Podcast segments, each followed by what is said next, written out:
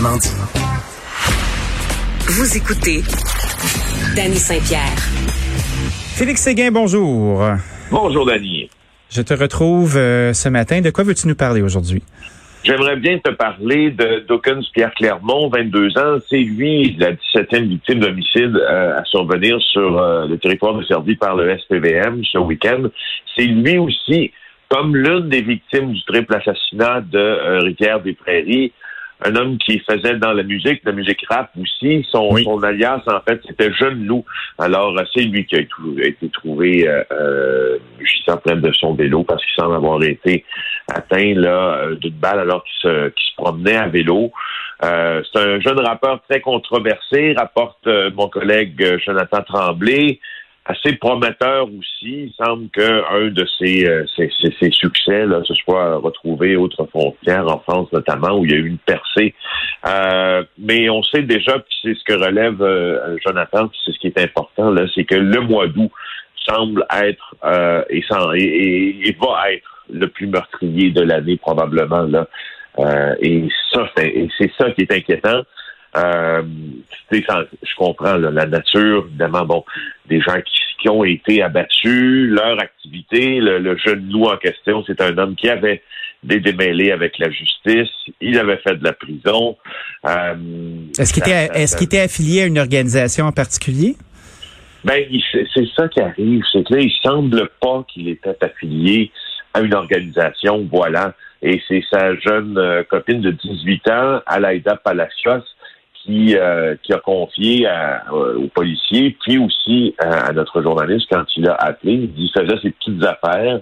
Il était euh, il y avait des problèmes avec la police, c'est sûr, mais c'était pas un gars de gang de rue. D'ailleurs, elle dit elle dit que c'est elle qui euh, il s'en allait la visiter lorsqu'il a été abattu. Ce que je trouvais important aussi aujourd'hui à préciser, c'est on a parlé lors de nos chroniques d'une opposition entre entre gang de rue rouge, entre gang de rue bleue, puis euh, je voulais replacer le contexte parce que j'ai fait une erreur en fait euh, quand je t'ai parlé de la guerre entre les rouges et les bleus. Euh, la guerre là entre les, les, les, gangs de rue de, Rivière-des-Prairies puis puis de Montréal-Nord, les Profit Boys, puis les autres, c'est pas une gang de rue entre rouge et bleu, c'est une gang de rue entre rouge et rouge. Oui j'ai fait une erreur, donc je mais, tu, mais tu l'avais mentionné, ça, Félix, non? Ben, en tout cas, moi, il me semble que euh, il me semble que j'ai euh, que j'avais peinturé un peu dans le coin, sans mauvais jeu de mots, euh, un des gangs comme étant bleu, mais c'est vraiment un gang rouge et rouge. Mais je trouve c'est la genèse que je trouvais intéressante dans ça, parce que quelqu'un m'informe que les, les, Profit Boys sont comme en fait les vétérans du gang qu'on appelait les beaux gars. Oui, je me souviens de ça. Bon, tu te rappelles des beaux gars, tu te rappelles qui était issu des beaux gars aussi, selon mon souvenir, c'était Grégory Willy. Euh, et puis, les opposants aux Profit Boys, c'est des anciens BMS. Donc, le conflit entre ces deux factions-là, l'intérieur même des Rouges, date d'il y a quand même longtemps. Alors, je tenais, euh, je tenais seulement à le préciser. Et, puis, le jeune loup, est-ce que c'était un genre de de, de, de, victimes innocentes, dans le fond. Il est arrêté jaser avec ses amis, puis euh, ça s'est donné qu'il était pas au bon endroit? Ben, moi, je, je, demande encore à être convaincu là euh, que c'était une que c'était une victime innocente. Je, en fait, je, je crois qu'il a le a peut-être un parcours qui pourrait lui valoir euh, des soucis avec certains euh, certains opposants. Alors, j'attends de voir s'il est une victime innocente. Pour l'instant, j'ai quelques doutes, je te dirais. Est-ce que euh, est-ce qu'on en sait plus sur l'escouade mixte euh, qui doit être mise en place? non, pas plus. Outre le fait que là, il semble qu'on tente d'établir, ou on me disait quelqu'un qui serait peut-être appelé à y participer, qu'on tente d'établir les lieux physiques d'où où ces gens-là vont euh, vont travailler. Alors, euh, puis, puis, tu vois, une autre personne me disait qu'il est déjà au travail euh, sur plusieurs dossiers qui sont liés aux gangs de rue et à la violence par arme à feu. Alors, il semble que ça soit en train de soit en train de commencer. Peut-être qu'on aimerait que ça commence plus vite, toujours, toujours, toujours plus vite, parce que c'est pas vrai qu'on peut mettre ça sur pied en 24 heures. non, c'est clair. Mais en attendant, les gens vont pareil.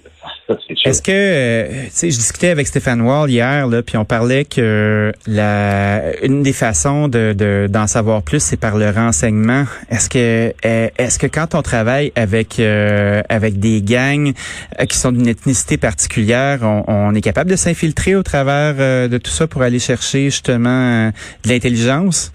Est-ce que c'est ben, ouais, on va, oui, mais je selon en tout cas selon l'expérience euh, que, que, moi j'ai à couvrir ce type de criminalité-là, ça va être beaucoup plus facile d'envoyer euh, des, des, des, agents, donc en double, des agents doubles de ces gangs-là. Par contre, le problème avec les agents doubles, c'est que c'est assez rare qu'on va monter jusque euh, à la tête dirigeante, parce que plus tu gravis les cercles, plus les gens sont méfiants. Par contre, pour ce qui est des gangs de rue, hein, on l'a dit, qui est une criminalité moins organisée. Euh, il y a peut-être un peu plus de, facilité, mais, mais, mais tout ça pour dire que l'infiltration fonctionne. L'obtention de renseignements criminels par des gens qui font partie des gangs et qui sont payés pour informer la police fonctionne aussi. Moi, j'ai pas l'impression que le problème, ben, en fait, j'ai pas l'impression que le problème qu'on pourrait avoir devant nous, c'est un problème de recueillir du renseignement. Je pense que ça se fait euh, assez facilement. Ce qu'on sait, par exemple, c'est qu'au cours des dernières années, le renseignement criminel gang de rue, ce qu'on appelle le GDR, le renseignement criminel GDR, a été négligé un peu. Alors, euh, si tu veux gagner cette guerre-là, ça prend du renseignement. On le dit toujours, le renseignement, c'est le de la guerre. On parlait du mois euh, d'août qui allait probablement être le mois le plus meurtrier euh, de l'année. Euh, est-ce que tu est-ce qu'il y a un mois en particulier dans l'histoire du Canada qui a été qui, est, qui est à battre, un chiffre qui est très élevé, un record? Ben, les mois où il y a eu le plus de meurtres dans l'histoire du Canada, c'est les mois de la guerre des motards. Donc, hein? les années de la guerre des motards, on en parlait à l'époque. Alors, tu sais, on est, on se rendra manifestement pas là et que c'est tant mieux parce que euh, tu te rappelles, il y a eu 160 morts environ dans la guerre des motards en 1995, 2001, wow. 2000 tirant sur 2002. Donc, ces 160 morts-là, si tu les répartis donc sur une base annuelle et t'ajoutes aussi les, les, les, victimes des d'autres homicides qui n'ont pas de lien avec la guerre des motards, donc euh, des, des, drames passionnels, euh, bon, etc., etc. C'était des des bilans, euh, je, crois qu'on frôlait le 100 morts par année là, quand tu comptais tout, toutes les victimes. Alors, c'était des années malheureusement extrêmement meurtrières à Montréal. Et c'est enfin au moins là-dessus, on peut dire que ce n'est pas la marque à battre et que ça ne se fera jamais la marque à battre parce qu'on veut que ça cesse. Ah oui, on veut on, veut qu'il y ait un pas un certain appel au calme, là, mais on espère que, que puisse se replacer. Merci beaucoup, Félix. Avec plaisir. Au revoir. À demain.